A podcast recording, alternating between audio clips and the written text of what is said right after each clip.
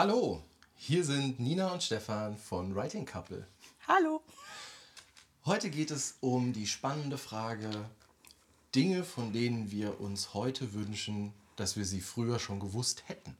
Also als, als AutorInnen. Ja, nicht um komplett leben. Ja, also, weiß, ich, ja weiß ich nicht. Nein, nein, also Dinge, die wir für unsere Autoren ich gewünscht hätten, schon zu wissen. Wünschen, schon gewusst zu haben. Das ist die vollendete Vergangenheit. Ja. Oder? Nee, wir wünschen uns das Gut. hier immer noch. Ein kurzer Hinweis an alle Podcast-Hörer, die ähm, sich fragen, warum wir etwas konfuser klingen als sonst. Der Podcast entsteht dieses Mal live auf Twitch. Der Twitch-Kanal ist auf äh, www.twitch.tv-writingcouple in einem Wort zu finden. Packen wir aber auch in die Beschreibung. Und dort könnt ihr ab jetzt die Podcasts, wenn wir sie aufnehmen, immer direkt live erleben. Und danach kommt die Aufnahme, die reine Tonaufnahme hier im Podcast für euch. Nina, was ist denn die erste Sache, von der du dir wünschst, dass du sie früher schon gewusst hättest? Ähm, also eine, die ich tatsächlich erst, erst kürzlich Mhm. ähm, verstanden habe oder, oder äh, was ich erst kürzlich gelernt habe, ähm, ist, dass man vielleicht nicht, also man hat ja am Anfang, wenn man eine Idee hat für ein Buch oder für eine Figur oder, oder ähm, für eine Szene, da gibt es diesen Endorphinrausch. Man, man will sofort an den Computer, man will sofort ans Notizbuch, äh, man will plotten, man will sofort losschreiben, weil die Idee einfach so frisch ist und man hat immer so ein bisschen die Angst, dass diese Euphorie und äh, diese Begeisterung dafür sich so im Laufe der Zeit so ein bisschen totläuft, wenn ich es zu lange liegen lasse. Und ähm, Entschuldigung. Und ähm, dass man sozusagen das Eisen schmiedet, solange es noch heiß ist und jetzt sofort loslegen muss. Und das hat dazu geführt, dass ich ganz oft äh, im, im Rausch dieser Euphorie geschrieben habe und dann ähm, so spätestens in der Mitte, meistens schon früher des Buches, äh, dann einfach das Handtuch geschmissen habe und aufgegeben habe, weil ähm, ich wusste nicht, wie es weitergeht, ich wusste nicht, wo ich hin will, ich wusste, wie das Ende ist, wusste aber nicht, wie der Mittelteil ist, ich wusste nicht, wie ich von Szene A nach B komme, ich hatte keine Ahnung, wo dieser Charakter herkommt, ich wusste nicht, was ich mit dem Charakter machen soll. Und ähm, habe die Projekte dann einfach dran gegeben. Also einfach aufgegeben, weil offensichtlich das Buch doch nicht so toll war, wie ich gedacht habe.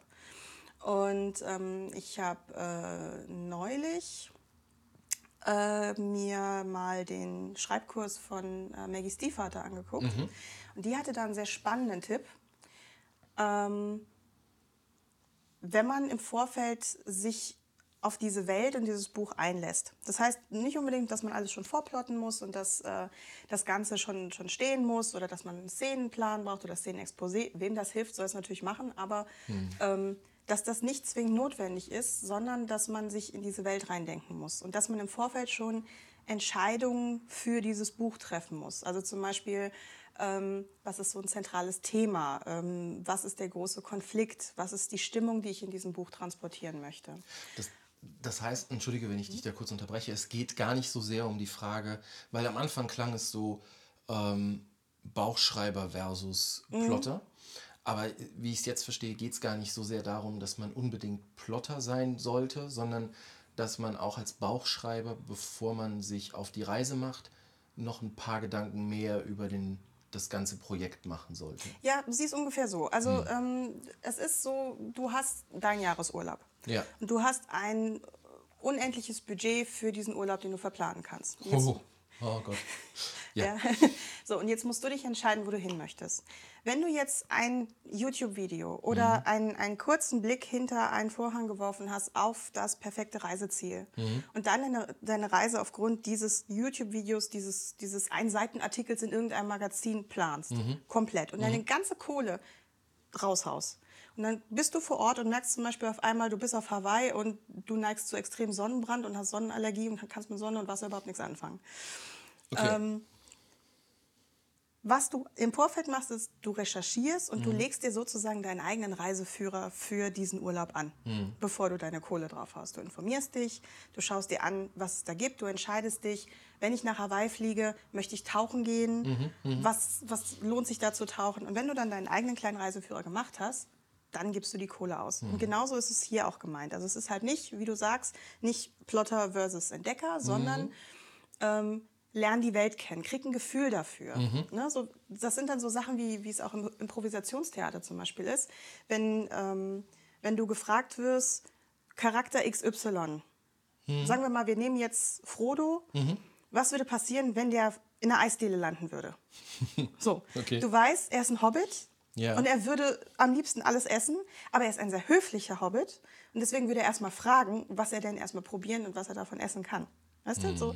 Und wenn du, wenn du dieses Gefühl für diese Welt hast, die du beschreiben möchtest, in der deine Geschichte spielen möchte und auch wie deine Geschichte sich anfühlen soll, dann solltest du erst anfangen loszuschreiben. Ist vielleicht auch ein ganz guter Tipp, um den ganz harten Midbook Blues ein bisschen abzuschwächen. Oh ja.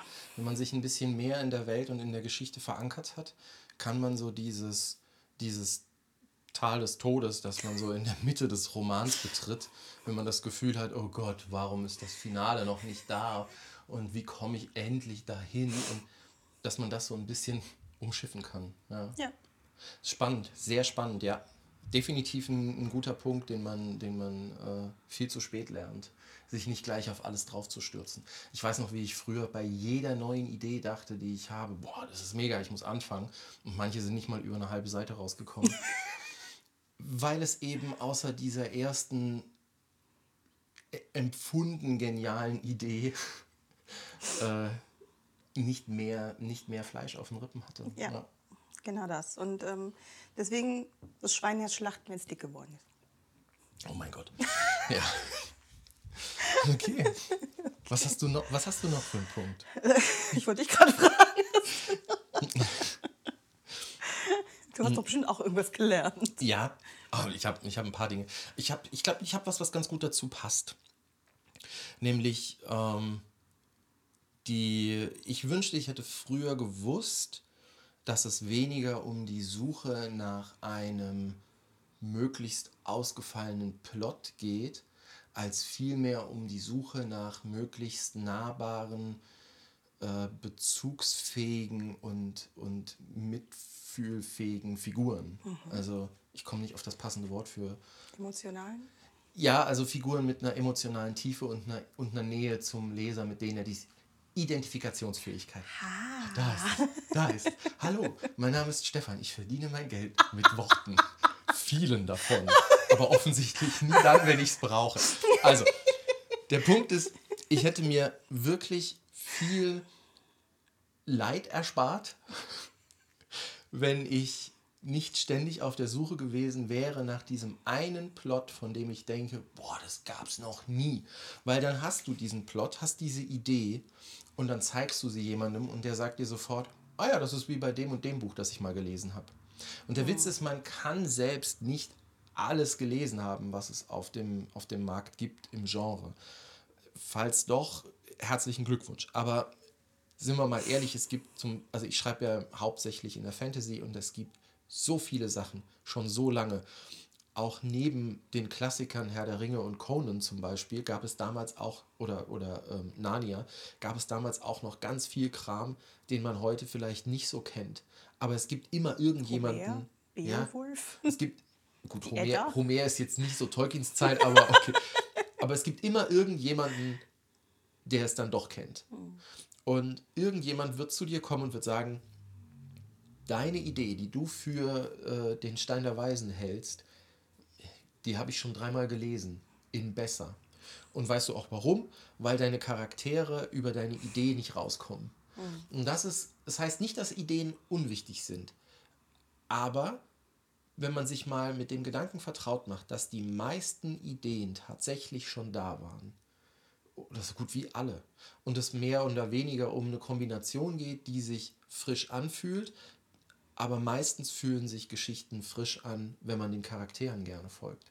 Wenn die toll sind, wenn die dich abholen, wenn die dich mitleiden lassen, wenn die dich fesseln. Und deswegen mein Appell an alle Jungautorinnen und Jungautoren, geht erst über den Charakter ran. Der Plot und die Idee darf ein bisschen weniger originell sein am Anfang, als, als ihr vielleicht denkt. Oder es muss nicht immer die Idee sein, von der ihr denkt, die hatte noch keiner, weil ich verspreche euch, irgendjemand hatte sie schon. Aber den einen Charakter, den ihr so baut, weil ihr da was von euren Erfahrungen reinlegt oder von, ähm, von ganz vielen Figuren und, und Personen und Sachen, denen ihr begegnet seid und aus diesem einen Wesen auf dem Papier, aus dem ihr dann aber einen, einen Charakter macht, der sich echt anfühlt, dem man, dem man zuhören möchte als Leser, dem man auch vertraut, mit dem man leidet, mit dem man sich freut, das führt euch so viel weiter als jeder geniale Ding von geil, die werfen den Ring in den Vulkan. Aber würdest du dann sagen, dass man, ähm, auch wenn man jetzt so, so einen super Plot-Twist hat, also wenn man, oder wenn man zwei Genres hat, so eine Grundidee für eine Geschichte, ähm, dass man den, den Plot erst, also diesen Plot-Twist erstmal beiseite legen sollte und dann gucken sollte, was für Figuren kann man da verankern, was würde da passen? Oder äh, denkst du, dass es jetzt äh, komplett falsch wäre, sich erstmal auf den Plot zu stürzen? Es ist überhaupt nicht falsch, sich auf den Plot zu stürzen. Ähm, wenn man eine tolle Idee hat für einen Plot, viele Charaktere können sich aus dem Plot ergeben. Aber ich habe mich in meinen jungen Jahren sehr stark auf einen reinen Plot versteift mhm. und mir überlegt, wo sind tolle Plotpoints, wo sind tolle Szenen, die ich irgendwie bringen will. Also mehr in so einem, wirklich mit, wie mit so einer Kamera, so cineastisch. Mhm. Ich möchte die und die Action-Szene, ich möchte hier die Verfolgungsjagd, ich möchte, ich möchte ähm, die Stadt so und so aufbauen und das.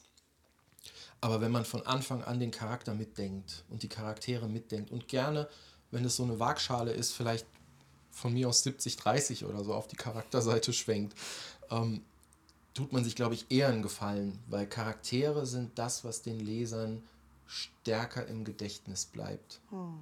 Es gibt immer wieder Ausnahmen. Also um Gottes Willen, ich, das ist nicht der Weisheit letzter Schluss. Es gibt immer Ausnahmen, die sagen, ähm, boah, die, ich lese dieses und jenes Buch nur wegen der Welt. Hm.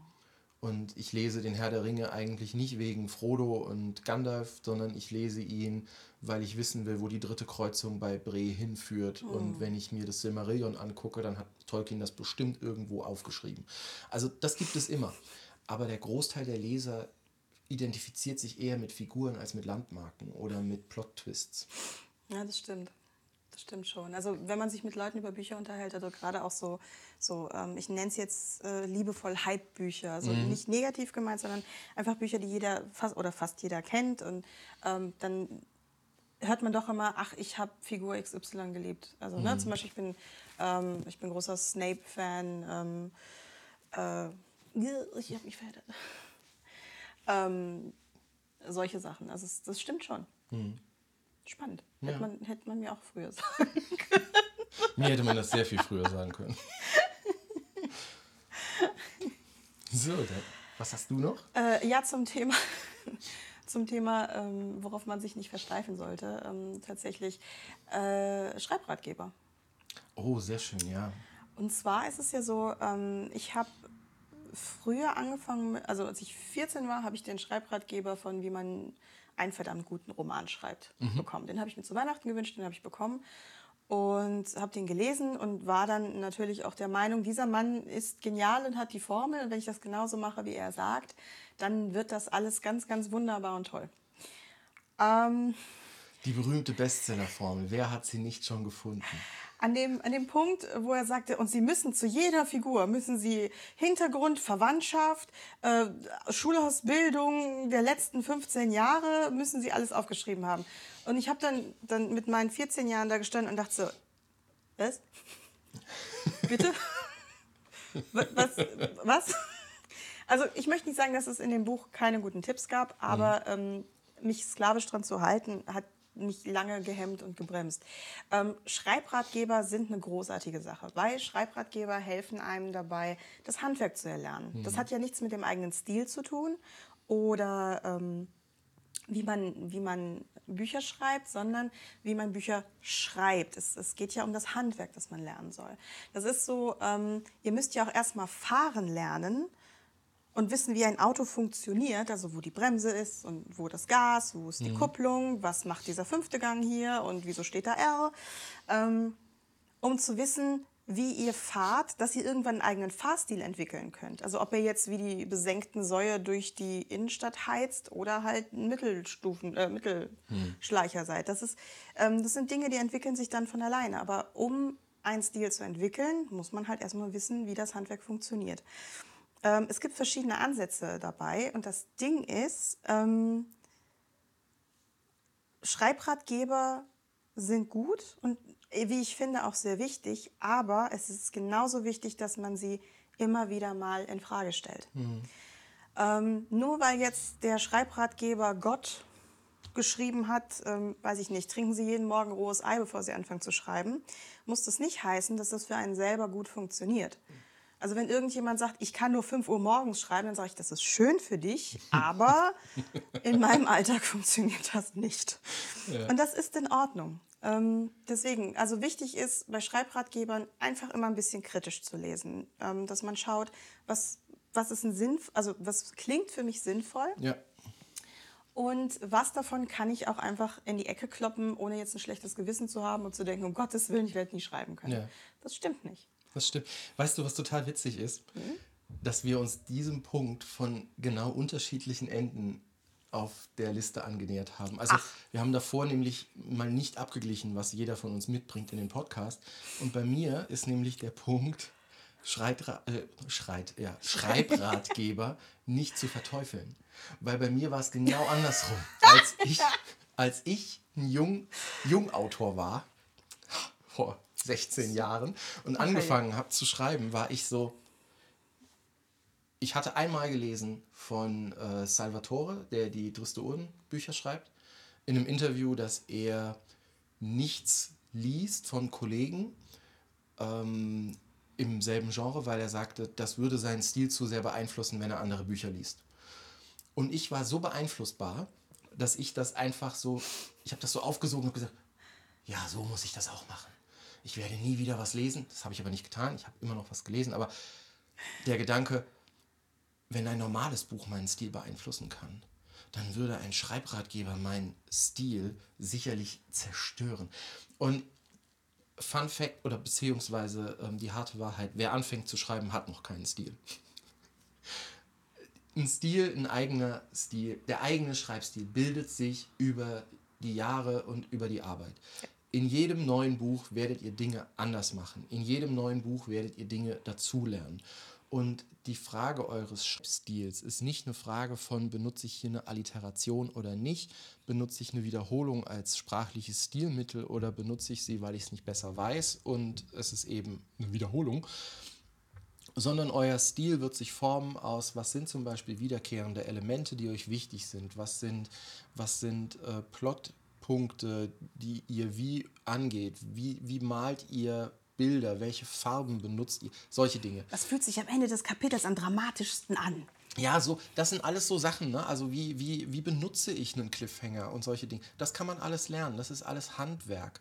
Und das ist alles auch Handwerk, das man kennen sollte, um zu wissen, möchte ich es anwenden oder nicht. Und der junge, sehr optimistische Stefan ist an das Schreiben rangegangen mit, ich mache das alles aus dem Bauch raus, ich weiß, was ich lesen will, ich werde genau so schreiben, ich bin der Größte. Was, was per se, das ist ja auch nicht schlecht. Also da, da muss man schon ehrlich sein. Bis auf der letzte Teil, der ist ein bisschen. Äh, na gut, aber ja. dieser Enthusiasmus ist ja das, was, was einen, mhm. äh, einen mitträgt. Das ist ja das, was ich am Anfang gesagt habe. Mhm. Der ist wichtig ja. und auch, dass man, dass man natürlich von seinem eigenen Werk überzeugt ist. Es wird man kriegt in der Buchbranche, und das bleibt leider nicht aus, früh genug auf die Fresse. Und sei es auch einfach nur, weil irgendjemand eure Nase nicht passt und er deswegen eine, eine bitterböse Rezension über euer Buch schreibt. Oh, ja. Ähm, das, das kann passieren. Man, man kann es nicht allen recht machen. Das sollte man auch nicht, weil man dann nur Mist produziert. Mhm. Ähm, aber diesen Enthusiasmus und diese Begeisterung fürs eigene Buch sollte man sich schon erhalten. Auf jeden Fall, auf jeden Fall. Aber ich kam eben von der ganz anderen ja, ja. Extremschiene, was Schreibratgeber angeht. Und ich finde es schön, dass man beides falsch macht. also es ist irgendwie, man kann sich, man kann sich zu sklavisch dran halten und sie mhm. zu sehr verteufeln. Das ist beides irgendwie. Man braucht einen gesunden Mittelweg. Extreme sind meistens nicht gut, auch nicht beim Schreiben. Ja, das stimmt. Ja. So, was ist dein, dein nächster Punkt? ähm, das ist jetzt ein bisschen fies und ich will auch niemanden dissen, aber ähm, tatsächlich ist es gerade am Anfang äh, so, dass man von schlechten Büchern mehr lernt als von guten. Ähm, wenn man noch nicht so schreibversiert ist, Schreiben ist ja auch so ein bisschen eine Erfahrungssache. Mhm. Und ähm, wenn man das noch nicht so, so intus hat, dann ist man bei guten Büchern so gefesselt vom Buch selbst und von der Geschichte, dass mhm. man meistens davor steht, das liest und denkt, das ist so geil. Wie hat sie das gemacht? Mhm. Weil man das nicht auseinanderklamüsern kann. Mhm. Bei einem schlechten Buch hat noch keiner gesagt, das ist so scheiße. Wie hat er das gemacht? Sondern da kann man meistens direkt sagen, das ist so scheiße, weil die Figuren sind flach, das Tempo ist zu langsam, mhm. das Buch ist zu kurz, das Buch ist zu lang. Mhm. Ähm, man kann viel schneller sehen und das auch mit sehr wenig Erfahrung, was genau an diesem Buch hakt. Ja. Ähm, deswegen ist es vielleicht tatsächlich sogar eine Idee, einfach mal nach Rezensionen auf dem großen A oder anderen Dingen zu gucken und sich einfach mal ein Buch rauszupicken, wo man, wo man selbst das Gefühl hat, okay, das ist so unterirdisch bewertet worden, woran liegt es? Ich gucke mir das jetzt mal an. Mhm. Manchmal gibt es ja auch irgendwie Leute, die es einfach nur runterbewerten, das gibt es ja auch. Ähm, aber so ein Buch einfach mal mit dem, mit dem Auge eines, eines Autors und vielleicht sogar eines Lektors anzugucken und zu schauen, was genau funktioniert nicht, warum funktioniert das nicht. Mhm. Es gab zum Beispiel ein, äh, ein Buch, ähm, eine, ein Liebesroman-Novelle. Mhm. Ähm, einer Autorin, äh, einer Ärztin mit dem Coronavirus. Ja, okay. Und das Buch war, ich habe mal reingelesen. Ähm, jetzt, man kann vom Sujet halten, was man möchte, aber es war auch einfach sehr schnell runtergeschrieben, was man gemerkt hat. Also es ging tatsächlich einfach nur darum, schnell was auf den Markt zu schmeißen, gefühlt. Mhm. Und ähm, man konnte halt ganz gut sehen, woran dieses Buch per se gekrankt hat und was man hätte besser machen können. Naja, 2020 dachten wir alle, das ist im Sommer vorbei. Ja gut, das stimmt. da muss man noch rausspringen, was man kann. Da musste ähm, man sich schon beeilen, bevor das Virus magically disappeared. aber gut, hätte man das gewusst, dass das uns für immer begleitet hätte, wir, man da Wir wollen da gar nicht zu tief mhm. in die Aber es stimmt aus schlechten Büchern kann man wahnsinnig viel rausziehen. Deswegen gute Bücher einfach zum Genuss lesen. Später mit mehr Erfahrung kann man auch eher sehen, was die Autorin, der Autor mhm. gemacht hat, warum es einem persönlich so gut gefällt. Mhm. Ähm, aber bei schlechten kann man einfach viel schneller den Finger drauflegen. Das Ding ist auch bei guten Büchern, wenn es richtig gut gemacht ist, siehst du ja nicht, was was gemacht wurde. Das ist ja der Trick. Der Puppenspieler. Genau. Und ähm, sobald man den Puppenspieler sehen kann, wie du immer sagst, äh, hat der Puppenspieler, also der Autor, ein Problem, weil das Publikum dann die Fäden sieht und sieht, da sind die Puppen. Aber wenn du, meine Güte, wie lange ich um diesen Vergleich rumgeschlichen bin. Aber wenn du einfach bei einem richtig guten Buch nicht bemerkst, wie die Puppen bewegt werden oder wie du an den Fäden hängst, dann brauchst du auch viel Erfahrung mit dem mhm. dich auseinandersetzen mit einer Geschichte auf einer anderen Ebene als fand ich gut, fand ich schlecht. Und gerade bei schlechten Büchern fällt einem der Einstieg in diese kritische Betrachtung sehr viel leichter. Ja, sehr guter Tipp. Sehr, sehr guter Tipp. Hast du noch einen? Äh, ich habe noch einen, der sich dann aber schon auf die Zusammenarbeit mit Agenturen bezieht. Ach. Wenn du noch einen für davor hast, zeitlich so ein bisschen im Schaffensprozess, könnten wir den. Nein. Gut. Ich habe tatsächlich einen, der direkt danach ansetzt. Das ist ja wieder witzig. Also ich habe nämlich noch einen Punkt, den man auch gerne unterschätzt oder falsch einschätzt. Und zwar ist es die Frage, wann sollte ich zu einer Agentur und wie sollte ich zu einer Agentur und was habe ich von einer Agentur zu erwarten. Das sind drei Punkte, die ich rückblickend gerne gewusst hätte und sie äh, anders gemacht hätte. Denn der Punkt ist, wann sollte ich zu einer Agentur? Prinzipiell kann man sagen, so früh wie möglich. Ein Agent holt immer mehr Geld für euch raus, bringt euer Buch besser bei Verlagen unter, äh, erledigt die ganze Drecksarbeit. Verträge. Was, was die Vertragskommunikation und Aushandeln der Verträge angeht und auch auch so Sachen angenommen, ihr habt mal in einem Vertrag eine Klausel, die euch nicht gefällt. Wenn ihr den Vertrag selbst aushandelt und äh, eure zukünftige Lektorin oder euer zukünftiger Lektor schickt euch den Vertrag und da steht irgendwas drin, was ihr nicht wollt. Egal was. Und dann müsst ihr dieses unangenehme Gespräch mit eurem Ansprechpartner oder eurer Ansprechpartnerin im Verlag führen und müsst dort auf Konfrontation gehen, um drei Tage später, wenn alles unterschrieben ist, wieder Hand in Hand zusammenzuarbeiten. Mhm. Und das kann manchmal recht schwierig sein, weil es gibt tatsächlich Punkte in Verträgen, die sehr unanständig sind. Wir werden jetzt keine nennen, aber da Passt tut einfach es auf. genau und da tut es sehr gut, wenn man einen Agenten an der Seite hat oder eine Agentin, die dann sagt, nee, das und das und das wollen wir nicht, bitte rausnehmen. Dann könnt ihr euch nämlich zurücklehnen und könnt immer noch weiter total entspannt mit den Leuten zusammenarbeiten, weil die ganze Vertragskommunikation über die Agentur lief und jeder weiß Bescheid, was jeder zu tun hat. Also insofern Agenten super Sache. Ne?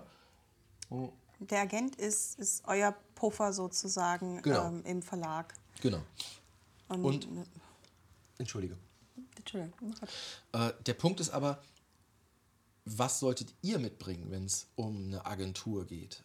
Also klar, Professionalität, was die Arbeit angeht, marktfähige Ideen, das, das ist alles, das ist alles äh, Allgemeinwissen, so nach dem Motto. Ja? Also wer mit einer Agentur zusammenarbeiten will, natürlich arbeitet die Agentur nicht mit euch, weil ihr so nett seid. Ähm, aber es geht auch ein bisschen darum, einzuschätzen, wie eure Position ist. Ich erlebe immer wieder bei jungen Autorinnen und Jungautoren heutzutage, dass sie sich sehr stark von der Meinung der Agentur prägen lassen. Mit ähm, du bist jetzt in der Agentur, jetzt darfst du nicht mehr mit Kleinverlagen arbeiten oder jetzt machen wir nur noch das oder ähm, äh, alles, was du jetzt machst, gehört mir oder du machst jetzt in die Richtung oder sonst. Also es ist so ein bisschen dieser Punkt, dass man sich auch sehr leicht einschüchtern lässt, weil man als Jungautorin oder Jungautor gerade bei einer Agentur gelandet ist und sich denkt, boah, das ist, das ist total toll, jetzt kommt die große Kohle. Ist auch nicht immer zwangsläufig so. Und ich, das sind Profis, sind es, und ich werde jetzt auf alles hören, was die sagen und alles eins zu eins umsetzen. Und da würde ich einfach appellieren, ja, die Agentur ist besser vernetzt, hat in vielen Dingen mehr Erfahrung. Aber nichtsdestotrotz ist ein Agent, ich, ich gender jetzt mal nicht mehr, ich sage jetzt, äh, ich bleibe jetzt mal beim generischen Maskulinum. Na, ich nehme es Femininum. Also, nichtsdestotrotz ist eine Agentin eure Dienstleisterin. Ihr engagiert sie, nicht andersrum. Das heißt, wenn euch was nicht passt in der Zusammenarbeit, und das erlebe ich auch oft, dass Agenturen sich dann nicht zurückmelden, dass man irgendwie so in der Kartei verschwindet, wenn man nicht gleich super große Verträge für die Agentur abwirft, weil die ja auch was verdienen wollen. Und dann wird die Kommunikation schwierig oder langwierig oder man, man wird so ein bisschen aufs Abstellgleis geschoben. Und sobald ihr dieses Gefühl bekommt, dass ihr nicht optimal vertreten werdet, sprecht das an. Eure Agentur ist für eure Belange da, aber ihr seid der Auftraggeber, nicht andersrum. Ihr beauftragt eure Agentur für euch zu arbeiten und ihr seid nicht der Bittsteller der Agentur.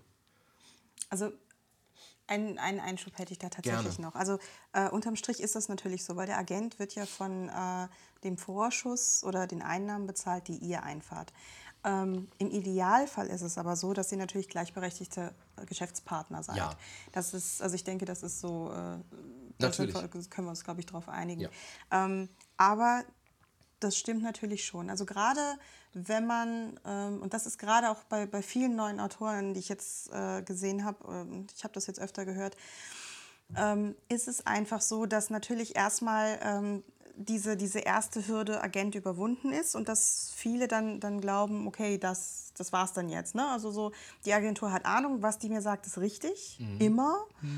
Ähm, ich habe nichts zu melden. Ich habe auch im Vertrag mit der Agentur nichts zu melden. Das, das habe ich am häufigsten gehört, dass, dass sich beklagt wurde, ähm, ich kann nichts mehr mit Kleinverlagen machen, ich darf keine Kurzgeschichten mehr machen, ich darf nicht mehr in dem Genre machen. Das stimmt so nicht.